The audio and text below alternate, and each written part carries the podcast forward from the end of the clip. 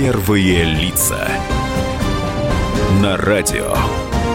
Комсомольская правда. Здравствуйте, друзья! С вами Роман Голованов, и сегодня у меня в гостях Андрей Владимирович Богданов, великий мастер Великой масонской ложи России. Здравствуйте. Здравствуйте. А, начнем мы с трагической новости, которая произошла в Петербурге. А, теракт а, в метро Хотелось бы узнать мнение масонской ложи. Какая-то есть официальная позиция или как-то отреагировали ваши западные или восточные друзья на это, эту трагедию? Ну, во-первых, хотелось выразить соболезнования всем родным и близким погибших. Это трагедия не только их, это трагедия всей России, в том числе и нас. Мы, конечно, выражаем соболезнования. Более того, нам и вчера, и сегодня поступает очень много соболезнований из зарубежных масонских лож. Наши братья выражают, ну, в лице нас, э, выражают соболезнования всему российскому народу в связи с такой трагедией. Ну, масонов, в принципе, принято не бросать друг друга в беде. И когда были теракты в Лондоне, в Париже, Великого же России тоже выражала соболезнования, чем могла, помогала. То есть, в принципе, это в масонстве принято. Андрей Владимирович, и а, возвращаясь к, истории, к истории, а, которая произошла несколько недель назад, буквально, точнее неделю назад, а, тоже связана она с Петербургом. Депутат Госдумы Виталий Милонов выступил в прессе с обращением запретить масонов. Вот в тот момент, когда вы прошли эту новость, как отреагировали? Ну, буквально через там, 5-10 минут мы написали свой ответ – он и сейчас остается тем же. Э, буквально сегодня у нас совещание с нашими адвокатами. У нас в ложе достаточно много адвокатов, поэтому мы э, подаем ответный иск за клевету и разжигание ненависти по принадлежности к социальному слою. То есть вы планируете реально судиться? Да, реально. Потому что то, что он выразил в своем не знаю, выступлении, обращении, во-первых, это не соответствует действительности, а во-вторых, достаточно много сказано неправильных и обидных слов. А, а на что вы именно обиделись? Ну, во-первых, масонство для России не чуждо, не вредная организация и достаточно давно присутствует в России с 1731 года масонство внесло свою большую лепту и в создание, в развитие российского государства. Если мы вспомним э, фамилии русских масонов XVIII э, века, то я думаю, что просто без них российского государства не было. Но да. многих и той культуры, которой мы принадлежим. Но многих туда приписывают и голословно, то есть не со всеми же понятно, кто был масоном, а кто нет. Нет, мы говорим только о тех, о которых э, есть документы, подтверждающие, что они были масонами. Это, например? То есть у нас, например, есть легенда, что Петр I был масоном, но при этом, да, документа этого нет. Поэтому мы говорим легенда. А ко всем остальным, кого многие историки называют, там тот же Суворов, Кутузов, Пушкин, Грибоедов, э, Новиков, э, Новиков, вернее, правильно говорить, э, Елагин и так далее. По всем есть документы. Э, подтверждающие, что они, э, некоторые из них возглавляли ложи, некоторые просто были в ложах. Там Александр I, Александр II, цари. Никто с этим спорит, ну, спорить с этим бесполезно, потому что есть документальное подтверждение. Этого. Но как-то все равно это немного не сходится. Вроде масоны, а вроде собираетесь и реально судиться, потому что в основном масоны, как э, представляются в сознании людей, находятся где-то за кулисами, где-то в тайне. Ну, по многим вопросам, и в принципе, мы не считаем, что надо вот выходить на площадь и орать «я масон, смотрите», да, или как-то что-то в таком духе делать. А в другом, когда тебе на всю страну говорят, что ты такой секой плохой, то почему должна это проглатывать? А вы собираетесь устроить депутату а, экспертизу психиатрическую. Это так или в порыве гнева было сказано? Нет, на самом деле все его высказывания, и не только по масонству, но ближе к каким-то психологическим отклонениям. Поэтому мне кажется, что было бы правильно все-таки его проверить на психологическое здоровье, чтобы все-таки в Государственной Думе законы писали люди, которые э, психологически адекватные, э, а то иначе это скажется на нашей жизни через принятые законами, законы этими людьми. А в Госдуме есть масоны? Наверное. Но все-таки в, поли... в политике масоны присутствуют, насколько я понимаю. А, масоны могут присутствовать где угодно, в чем угодно. Не запрещено в профанской жизни заниматься любым законным делом. Ну вот, например, когда мы с вами договаривались об интервью, вы сказали, что вы строго разделяете политическую составляющую и масонскую. То есть... Да, я для политической я не скрываю, что я масон, и не думаю, что это как-то влияет на мою политическую деятельность. А вот внутри масонства просто меня братья не поймут, почему. У нас запрещено обсуждать политику и религию. Э, это как раз те вещи, которые разъединяют братьев то есть те вещи, по которым мужчины спорят и часто не, находят, не приходят к консенсусу, поэтому чтобы не было вот этих споров и, не, и был всегда консенсус, э, эти вещи убраны из, э, так скажем, деятель... Э, внутри масонской деятельности. Интересно, так что же обсуждаете? Вот вчерашний матч «Спартак-Оренбург», что ли? Ну, я как болельщик «Спартака» после работы в ОЖ с удовольствием, кто болеет или за «Спартак», или против, обсуживая этот момент. Ну, тоже разъединяющий, как... Да, разъединяющий. Но вот я говорю, что после работы ОЖ, да. А, а, конечно, внутри ОЖ это не обсуждается. Внутри ОЖ есть, ну, свои э, вопросы, масонские вопросы, которые касаются там и ритуалистики, и духовных э, воззрений братьев. Мы обсуждаем и историю, и философию, на каждых работах зачитывается какая-то зодческая работа одним из братьев, которая достаточно долго потом обсуждается и приходит к какому-то выводу. Мы называем это работой над собой. Мы обрабатываем э, камень в душе у себя. Свою, своя душа — это как необработанный камень. И чем больше мы ее обрабатываем, приходим к э, параллельным перпендикулярным линиям, обработанным тем, значит, мы больше... То есть вы говорите о духовной составляющей? О духовной составляющей, конечно, в том числе. А сильно духовная составляющая масона отличается от э, духовной составляющей христианина? Я думаю, почти ничем. Почему она должна отличаться в этом плане? Другой вопрос, что мы говорим, что мы постоянно учимся – и стремимся к свету. Это не сиюминутное только желание, а придя в масонство и всю масонскую жизнь, ну, и она, так скажем, так же, как просто жизнь человека, да, продолжается, мы работаем над собой. И у нас это называется, не называется, а, так скажем, во главу угла стоит, что сделать из хорошего человека еще лучше. Напоминаю, у нас в гостях Андрей Богданов, великий мастер Великой масонской ложи России. С вами Роман Голованов. Продолжим нашу беседу в следующем блоке.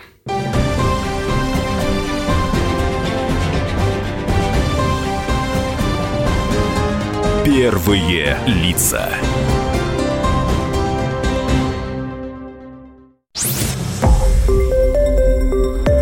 Радио Комсомольская правда". Более сотни городов вещания и многомиллионная аудитория.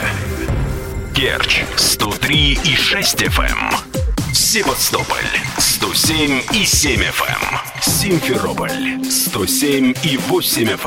Эм. Москва 97 и 2 FM. Слушаем всей страной. Первые лица на радио «Комсомольская правда». Возвращаемся в эфир. Сегодня у нас очень интересный гость Андрей Богданов, великий мастер Великой масонской ложи России. Говорим о деятельности этой организации в нашей стране и возвращаемся к нашему разговору. Когда тот же Виталий Милонов составил обращение к прессе по поводу масонской ложи, а, он а, стал говорить, что вы официально зарегистрированная организация, которая оформлена в Минюсте. Не, а вначале он этого не говорил. Я, я имею в виду после. После того, а когда по- уже вы выступили после, вы. После, когда я уже выступил и сказал, что мы официально зарегистрированная организация. И один из принципов масонства, любой, э, любой масонской организации в любой стране, масонство приходит в страну, если власть ее разрешает. Разрешение это что? Это вы идете в Министерство юстиции, регистрируете организацию с названием, из которого четко и ясно, что это организация масонская. Также у нас, э, у нас четко в названии прописано, что это некоммерческое партнерство по изучению масонских традиций, великая ложа древних и принятых каменщиков. А, то есть в XVIII веке э, масоны также согласовывали с царем свое существование в России? Ну, если вы вспомните, когда царь запретил на солнце это было, это было от испуга там Великой Французской революции, еще из-за каких-то карбонарских, да, в течении в Европе, в России, да, было, что в 1826 году выходило э, постановление о запрете масонства. И все масоны без промедления и без каких-то там сомнений. Тот же Кутузов сдал все документы по своей... Он возглавлял э, сам был достаточно мастером в одной из лож, и он сдал все документы в царский архив и написал бумагу. Все масоны писали такое, как, скажем, заявление, что с этого момента не состоят ни в одной из масонских лож и больше состоять не будут до разрешения официального э, царю. И когда это разрешили? Император. В следующий раз уже разрешили в 1995 когда, То есть после распада Советского Союза? Да, когда была зарегистрирована вот некоммерческая организация. Опять многие сейчас подумают, что совпадение. Распад Союза, появление масонов. Ну, не совсем... Э, Вода камень точит, как говорят. Ну, не совсем э, совпадение, потому что в 91-м э, распался Советский Союз, масонство пришло в 95-м. А вы вступили в масонскую ложу в каком? В 2000 году. Я как, стал как, учеником. Как вообще человек принимает это решение? То есть что должно случиться, чтобы а, прийти к масонам? Ну, то есть для начала их надо вообще найти. Это абсолютно правильно. Если, честно скажу, если мне в 99-м году кто-нибудь сказал, что ты будешь масоном, а еще больше сказали, что ты будешь великим мастером великого же, я бы не поверил. Даже, может, было бы самому смешно. Вот. Но в 2000 году Оказалось, что мои близкие друзья, с которыми я там уже 10 лет как минимум был не просто знаком, а мы были друзья близкие, э, оказались масонами, мне об этом рассказали. Э, масонство принято, вас никто никогда не потянет там за руку, скажет, давай, давай, вступай вам могут рассказать, что вот есть масонство, вот мы там тем-то, тем-то занимаемся но никто никогда не предложит, давай вступай к нам. Вы должны сами прийти к такому мнению, что вот я хочу стать масоном, и уже если ты знаешь, кто есть масон, ты подходишь и говоришь, вот я хочу вступить. Когда я вступал в 2000 году, э, ни сайтов, ничего такого, интернет не было. Сейчас есть интернет, и поэтому я могу сказать, у нас так же, как и у всех зарубежных масонских лож, есть сайт – вы можете зайти на него, написать заявление, и там в течение месяца обязательно вам позвонят, или напишут то, э, электронное письмо. То есть вы над этим решением долго думали, я так понимаю. А как вы подавали заявление какое-то, как это все происходило? И какой обряд посвящения проходил? Ну, про обряд посвящения рассказать не могу. Я давал клятву что то, что происходит в ложе, я не могу ничего рассказывать. А то, что вне ложи, то есть, в принципе, рассказать могу. То есть вы находите или вот сайт в данный момент, да, в современности, или если вы знаете, кто масон, и говорите, что вот я такой, такой-то... Нет, интересно было, как тогда это все происходило. А тогда я узнал, что мой близкий друг масон, он мне рассказал это. Я, не знаю, месяц три думал, а потом обратился к нему, говорю, вот знаешь, я подумал, почитал, и мне интересно, хотел бы вступить. Он переговорил со своим товарищем, потому что должно быть две рекомендации мастеров-масонов. Он переговорил со своим товарищем. У меня было две рекомендации. Ну, я написал заявление, меня рекомендовало два мастера. Потом вас приводят на опрос под повязкой, так называется. То есть вам заранее завязывают. Ну, часто бывает так в центре города, да, у нас не только в Москве ложи. Вас встречает машина, вам завязывают глаза, сажают машину, привозят так называемый храм, где проходит работа ложи, заводят на работу ложи, вернее, работа ложи э, приостанавливается, и под повязкой все члены ложи этой задают вам вопросы. Любые вопросы могут задать, чтобы понять, кто вы, что вы и почему вы.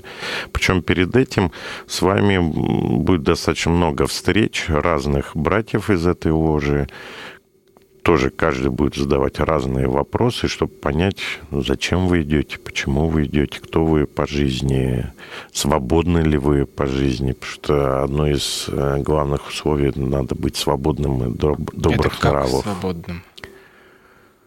Свободны от обязательств, своб- которые вас могут стеснять в чем-то. Ну, например, человек женат. Это Это нормально. Мы, у нас, ну, подавляющее большинство женаты. Я женат, у меня трое детей. Но это Имеется- обязательства, которые... Нет, нет, может, могут быть финансовые обязательства очень сильные. Долги, насколько я понимаю. Долги, да, например. С долгами к вам не попасть. Ну, если большие долги у вас, например, вы там безработные, то будут большие сомнения, что вы свободны. А зачем люди идут в масонство? То есть вы, я уверен, много людей э, ви- видели из этой области, потому что возглавляете ее, но у кого-то как-то сложилось общее представление, вот для чего человеку стать масоном? Ну, знаете, потоков несколько, ну, э, я так, как это сказать, с э, разным пониманием масонства и с разным пониманием для себя. А зачем мне масонство, да? Э, Конечно, мы в первую очередь отсеиваем тех, кто идет за какой-то выгодой. А как вы их узнаете? А знаете, вот на том же опросе под повязкой, да, и, ну, и вот в общении оно сразу понятно. Ну, человек не скажет, что он идет за тем, чтобы получить определенные связи в политических кругах. Ну, я вам скажу, что ну, мы же принимаем не сразу в мастера, вы становитесь учеником. Минимум через полгода вы можете стать э, подмастерьем, а часто это бывает и через год. И, опять же, минимум через полгода, а может быть, год становитесь мастером. И вот этих года а, одного-двух лет э, достаточно, в принципе, чтобы понять, а зачем вы пришли. А как происходит повышение по этой масонской лестнице? Ну что, у нас обязательно ученик защищает зодческую работу. А, Что потом- это в нее входит? Это то есть та- тайные символы, знаки?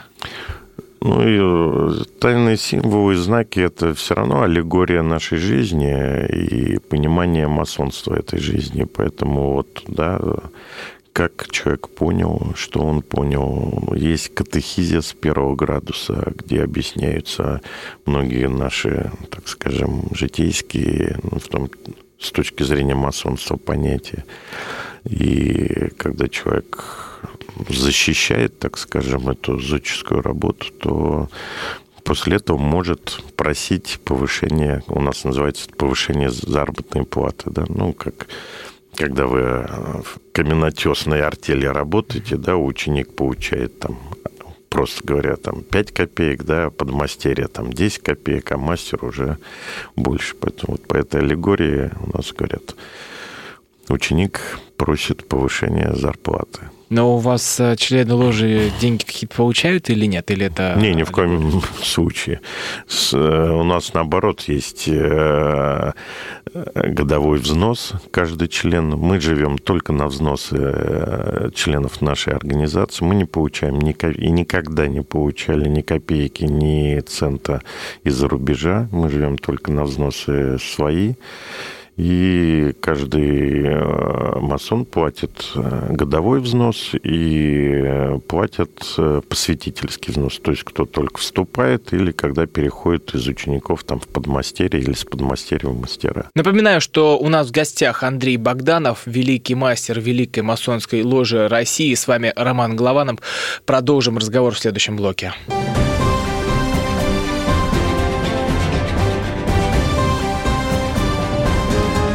Первые лица.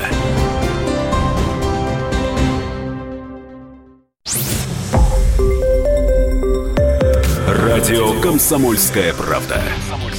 Более сотни городов вещания и многомиллионная аудитория. Челябинск 95 и 3 FM. Керчь 103 и 6 FM. Эм. Красноярск 107 и 1 FM. Москва 97 и 2 FM. Эм. Слушаем всей страной. Первые лица. На радио. Комсомольская правда. На линии по-прежнему Роман Голованов. У меня в гостях Андрей Богданов, великий мастер Великой масонской ложи России. Открываем тайны этой организации. А, рассказываем о том, как она работает в нашей стране, и мы продолжаем наш разговор. Существуют такие экзотические, необычные должности и названия вот в этой масонской карьерной лестнице, о которых а, рассказывали вот в документальных фильмах не раз, и а, те, кто пытались э, проникнуть в масонские ложи, то есть рыцари, как какого-нибудь ордена и так далее? Вот существует, или всего три вот таких э, класса? Нет, смотрите, основное и самое главное – это мастер. Э, мастер-масон. Э, вот всех мастеров-масонов объединяет Великая Ложа ну, или мастера-масоны объединяются в достопочтенные ложи, а Великая Ложа уже объединяет вот эти достопочтенные ложи, которые работают в городах. После того, как вы стали мастером, есть э, такие институты, так скажем, дополнительных градусов, уставы э, дополнительных градусов. Есть древний принятый шотландский устав, там до 33 градуса. Mm-hmm. И там вот то, что вы говорите, рыцари, тамплиеры и так далее, это все есть. Э, есть там в Америке, например, Йорк Райт, Йоркский устав там чуть меньше градусов. Есть э, Royal Arch, Королевская арка, это английская система. Это четвертый, так называемый, можно сказать, градус, но есть дополнительные еще там Марк Мейсон, Мальтийский орден и так далее. Есть Мемфис Мицраем, дополнительный, так скажем, устав. Есть исправленный шотландский устав и так далее, и так далее. Но это все надстройки. У каждого устава своя немножко философия, да, немного своя, разнятся они. И вы, когда уже мастером становитесь, выбираете, по какой линии вам пойти дальше, так скажем, работать над собой, изучать масонство. А к вам приходят э, семейными парами вступать э, в масоны? Семейными парами это как? Ну, то есть муж с женой. А у нас женщин не принимают. А почему? Ну, так повелось 300 лет назад. Почему? У меня есть свой э, взгляд на это. То есть внутри масонства это никак не объясняется. Просто, ну, принимаются мужчины и все. Но у меня есть объяснение. Скорее всего, 300 лет назад женщина была не свободна. То есть, например, в той же Швейцарии женщины начали голосовать только в 90, по-моему, первом году, 1991 им дали разрешение голосовать. А 300 лет назад много было, так скажем, ну, женщина была бесправна, да. И я думаю, что масонство просто консервативная достаточно организация, и вот то, что 300 лет назад было, то оно и сейчас, и по всем э, ритуалам, э, конституции масонских, поэтому это так сохранилось. Думаю, что там через там, 50-100 лет, может быть, женщины Но у вас есть э, полномочия, чтобы изменить эту систему, как у великого мастера Андрея Владимировича? Нет, нет таких полномочий. А какими полномочиями тогда вы наделены? Просто если ложа... Ложа может на ассамблее проголосовать, что а давайте будем принимать женщин. Но мы сразу потеряем признание всех э, мировых юрисдикций масонских. То есть нас перестанут признавать, соответственно, мы не сможем ни с кем общаться в международном плане. А зачем это нужно, это общение масонов на международной арене?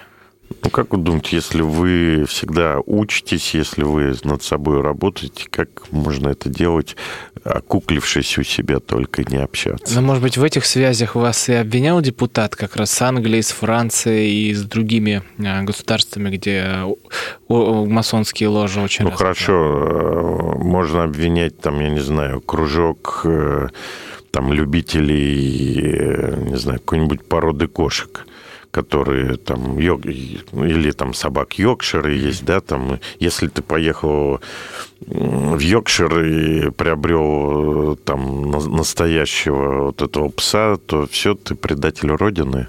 А, но все-таки у большинства людей сложилось мнение, что масоны влияют как-то на политику не только на одной страны, но и всего мира, так сказать, такая запутанная знаете, паутина, и вы как... как наверное, через свою философию, там, где есть в каком обществе, я имею в виду маленьком обществе, там, не знаю, у вас в редакции, да, или еще где-то, если есть масон, то через свою философию понимания жизни, э, наверное, он влияет на вашу, э, как сказать, политику редакции, да, но он влияет в чем? Чтобы все было хорошо, чтобы было...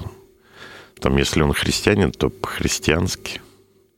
А масонство и религия – это неразделимые вещи, насколько я понимаю. Вот может ли масон быть православным, католиком, буддистом, или же это уже… У нас обязательное правило – мы принимаем э, людей, мужчин, которые верят в Бога и в бессмертие души. У нас в основном монотеистические религии, представители монотеистических религий, то есть это христиане, 90 там 5% это православные у нас в России. У нас есть мусульмане, у нас есть иудеи. Атеистов, то есть? Атеистов не принимаем. А это почему? Ну, потому что атеисты не верят в Бога. А для вас это важная составляющая? Да, это одна из самых главных. И на наших работах обязательно присутствует э, книга священного закона. Ну, для христиан это Библия, то есть, если в ложе одни христиане, то будет одна Библия открываться э, во время работы. Если присутствуют мусульмане, то открывается Коран. Если присутствуют идеи, то открывается Тора. А про само про собрание ложи а, это тайна? Как это все проходит? Как, э... По ритуалу. Есть ритуал первого градуса, есть ритуал второго градуса, есть ритуал посвящения в первый градус, есть ритуал э, там праздничные агапы, агапы, ну, банкеты, то есть даже банкет у нас есть э, по какому ритуалу проводить. Э, в принципе... Ну, какой-нибудь ритуал, какую-нибудь тайну открыть э, можно или же это все запрещено Могу открыть тайну, что на ритуальной агапе первый тост в России пьется за Россию, второй тост пьется за президента Российской Федерации Владимира Путина на данный момент. Э, третий тост только пьется за братство вольных каменщиков по всему миру и за великого же России и ее великого мастера. А сам храм, вот как так называемый, он э, в каком стиле выполнен? Или это обычное помещение, обычный офис, или же там присутствуют какие-то тайные знаки, убранства особые а, для... Нет, конечно. Ну, это может быть и простое помещение, но все равно оформленное с э, под определенный ритуал с определенными предметами, конечно. То есть, когда туда приходят масоны... В принципе, вы можете зайти на страницу Великого Ожера России в Фейсбуке или в Инстаграме и посмотреть, там есть убранство храма. А, то есть люди, когда приходят на собрание, они одеты как можно в пиджак или какие-то особые формы? А? Не обязательно, обязательно в России это черный костюм, белая рубашка, черный галстук. Это обязательно без, ну, если так вы не будете одеты, вас просто не допустят. То есть строгий стиль, самый главный. Строгий стиль, да. Ну, или это может быть, там, например, в Америке это смокинг, ну и у нас приветствуется смокинг. Да, а вот э, в зарубежных э, масонских ложах вы бывали, присутствовали на их э, собраниях? Ну, я проехал более порядка 70 зарубежных юрисдикций, то есть на, или на ассамблеях их, это ежегодное собрание Великой Ложи, или на простых работах простых лож. Да, я очень А много... чем отличаются они от наших масонов? Ничем. То есть все то же самое? Все то же самое, да. Я был, проехал всю Европу, 8, порядка 20 штатов Америки, там Центральная Америка, не знаю, там э, Колумбия, Чили, Аргентина, Бразилия, Япония, Австралия, Тайвань, Индия, там, не знаю, Африка, Габон, Мозамбик, Марокко. И везде есть масонские ложи. На сегодняшний день масонской ложи нет в континентальном Китае. А, потому что там отсутствует... А... Ну, там как после как прошла культурная революция, после этого было масонство запрещено. До сих пор оно не ну, То есть разрешено. нету разрешения власти? Нету да? разрешения власти, да. А, Хотя да. я знаю китайских масонов, которые работают в других юрисдикциях. Э, но и они не желают там продвинуть свои идеи? именно? Ну, видимо, нет разрешения, поэтому... А как э, в других странах относятся к масонам? То, то есть вы же точно сталкивались... Э, ну, я вам скажу, что, вот, например, Латинская Америка, вся Латинская Америка, там они гордятся, что они масоны, носят большие значки, на любом, каждом углу говорят, я масон потому что почти все освободительные движения, которые были в Латинской Америке, они возглавлялись масонами. Там и Боливар, и Хосе Марти, они были не просто масонами, а очень известными и влиятельными масонами. И поэтому там просто это, можно сказать, приветствуется. На той же Кубе. 30 тысяч масонов на Кубе. Ни на одну минуту не закрывалась при Фидель Кастро. Это единственная социалистическая, социалистическая страна, где было масонство. Не запрещено. А в Америке, а во Франции, в Англии, там не относятся к масонам как а, к тайным кукловодам? Нет, ни в коем случае. В Америке, ну, общеизвестно, достаточно много президентов было масонами, очень много известных людей масонов, и там, начиная от астронавтов, заканчивая артистами, спортсменами известными и так далее. Ну, и в том числе и политиками, и бизнесменами, там, Джордж Форд и так далее. Поэтому как какой запрет. Я знаю, что, например, в Англии единственное, если вы идете на работу в полицию, то в анкете присутствует запись, являетесь ли вы масоном, и вы обязаны указать, масон вы или не масон. А это Но это никак влияет? не влияет. Примут вас или не примут. Напоминаю, у меня в гостях Андрей Богданов, великий мастер Великой масонской ложи России. С вами Роман Голованов. Продолжим в следующем блоке.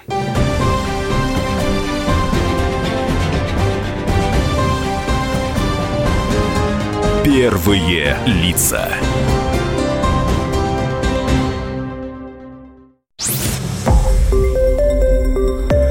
Радио Комсомольская правда". Более сотни городов вещания и многомиллионная аудитория. Иркутск 91 и 5 FM. Эм. Красноярск 107 и 1 FM. Вологда 99 и 2 FM. Эм. Москва 97 и 2 FM. Эм. Слушаем всей страной. Первые лица. Начинаем заключительную часть нашего эфира. С вами Роман Голованов. У меня в гостях великий мастер Великой масонской ложи России Андрей Богданов. И возвращаемся к нашей беседе. А почему масонство всегда притягивало известных людей? То есть э, и крупные политики, вот насколько мы понимаем, там были и богатые люди, состоятельные, известные, у которых, которые многого добились в жизни, и они все тянутся к масонству. Может быть, поэтому сложилось представление, что масоны как раз и... Ну, согласитесь, что кто что-то в этом мире добился, что человек не глупый, а умный. Соответственно, мне кажется, что всех умных людей как-то друг к другу притягивает. Есть чем поделиться, есть чему научиться друг от друга. Поэтому... Но все равно нельзя назвать, что масонство – это клуб по интересам. Это же больше о духовной части человека. А понимаете, здесь, если вы меня спросите, а что такое масонство, никак, ну, я буду отвечать очень долго. Оно многокран, многогранно и включает в себя и клуб по интересам, и духовность, и, вот, и все, что вот можно придумать для светской жизни, да, оно все в себя включает. Просто многим непонятно, зачем, почему и как все это происходит. А, то есть э, и для чего самое главное вот, а, человеку тратить свое время на то, чтобы участвовать э, в каких-то ритуалах, которые сродни а, книжкам о рыцарях, королях, принцессах. То есть это где-то из области Нет, э, сказок для многих. Ну, во-первых, ритуалы построены на Ветхом Завете. Ну, само существование масонцев 300 лет, что оно существует 300 лет и не развалилось, доказывает о том, что оно состоялось и, я думаю, дальше не развалится. Это, на мой взгляд, на сегодняшний момент единственная светская общественная организация, которая прошла 300 лет.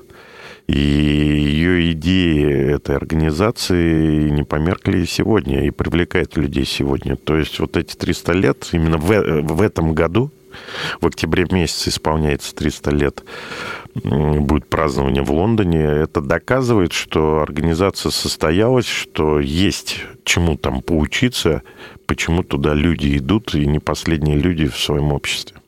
Вы знаете всех российских масонов? Я да. А многие наши известные люди скрывают, что они масоны. Ну, я вам скажу, что у нас в ложе, ну, а, у нас в ложе порядка 1200 братьев – это достаточно мало для России, но, с другой стороны, мы только в 95 году, в 1995 создались, э, поэтому для 22 лет это нормально. Порядка, наверное, процентов 40 скрывают свои имена.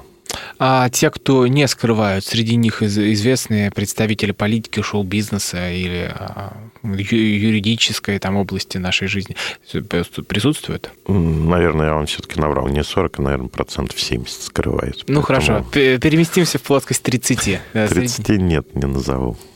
То есть а, там а, нет именитых людей? Нет. А почему, как вы думаете, многие известные люди это скрывают? Я думаю, что то, то отношение, которое было, образ, вернее, создан в советские времена, вот это вот жиды-масоны, правят миром и так далее и тому подобное, то, что я пытаюсь вот сколько бы мне слышно как-то развенчать, вот эти неправильные мифы. Вот это, наверное, немного людей сдерживает открыться. Вот эти мифы, которые существуют вокруг масонства, вот этот тайный заговор, когда вы про них слышите, сложно ли переубедить человека, э, объяснить ему, что это не так? Потому что у многих э, такое представление... Я скажу, что умным людям, адекватным, достаточно просто объяснить, что и как. А кто себе нарисовал какие-то картины, замки или что-то в голове и уперт в этом, ну, смысл объяснять что-то, если они э, такие заядлые конспирологи, больше ничего другого не хотят слышать. То есть никакого тайного заговора не существует? Заговора, конечно, нет. Но при этом, когда даже тот же депутат Виталий Милонов а, пытался запретить масонов, точнее сделать такой информационный шум а, в адрес организации, было обвинение, что вы участвовали в, президентской, в президентских выборах, в кампании президентской. То есть здесь, как ни крутите, но масоны в России ассоциируются именно с вами. И во многих телефонных базах по слову «масон» выдает только вас, Андрея Богданова. И участвуя в при, вот, президентской кампании, вы понимали вот эту ответственность, что как масонство, опять, опять же, все решат, что лезут в политику, опять тайный заговор, опять двигают и лоббируют своих а, закулисными играми? Ну, понимал, во-первых, если бы тайно двигали и задвигали, то это было бы именно тайно. И я бы никогда не сказал, что я масон, и никто бы и не узнал, что там в президенты идет и так далее. Я прекрасно понимал, что это будет достаточно отрицательно действовать для выборов. Непосредственно именно для выборов. И я шел именно, чтобы показать, что масонство в России есть, оно не запрещено, и никто никому палки в колеса в этом плане не вставляет. Но именно на той избирательной гонке вы и столкнулись, наверное, с такими обвинениями в масонстве. Да, конечно. А, то есть и тут уже пришлось э, как-то менять образ, или как вы действовали в тот момент? Нет, не меняли образ. Я прекрасно понимал, что ну, только безумный мог подумать, что можно выиграть э, вот так вот э, ниоткуда выйти на президентскую кампанию, быть неизвестным и взять ее выиграть. Поэтому я прекрасно понимал, что выиграть не получится. Более того, там набрать достаточное количество голосов там адекватное. Но при том, что я набрал порядка миллиона голосов, то, что люди узнали, что есть масонство, что это нормальная, адекватная организация, в этом заключалось скорее всего, мое участие. В ложе, а, как в российской, так и в зарубежных, а, нормально отнеслись к вашему решению идти на выборы?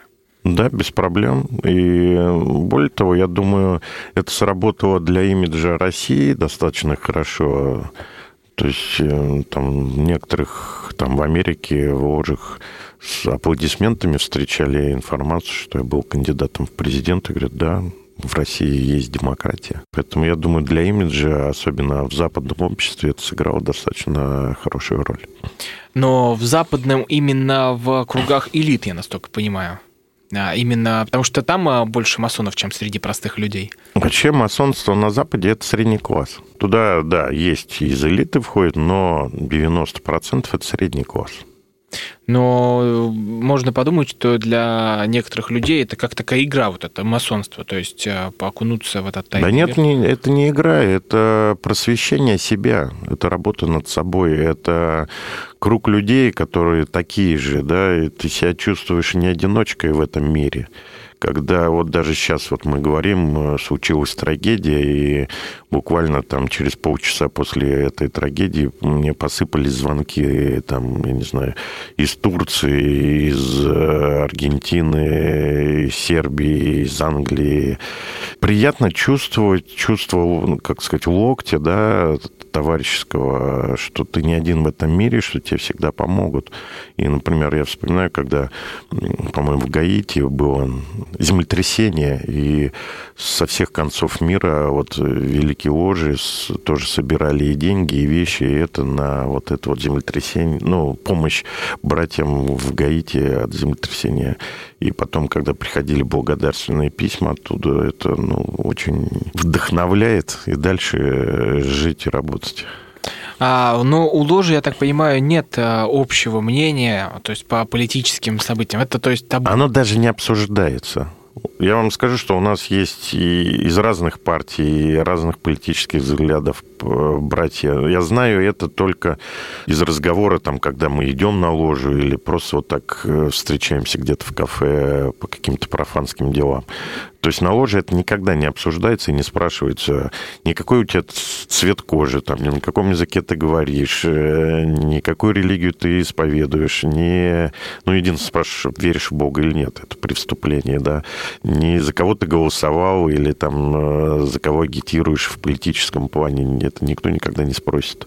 А когда проходит обряд принятия человека, и вот с завязанными глазами он сидит на этом просе-допросе а, во время а, ложа, а, какие а, самые частые вопросы задают, помимо того, веришь ты в Бога или нет? Не, ну, понятно, что такая мини-автобиография, там, родился, женился, за что закончил, э, какие-то там взгляды на жизнь но могут спросить там то, что вы сами у себя, даже сами себе никогда не задаете вопрос. Вот ну, вы, например, себе задавали когда-нибудь, а что я в этой жизни сделал плохого? Наверное, да, задавал. Задавали? Себе, да. Ну, молодцы, но я встречал очень много, которые первый раз на этот вопрос отвечали вот на опросе под повязкой. И то есть для них это было как открытие самого себя? В том числе.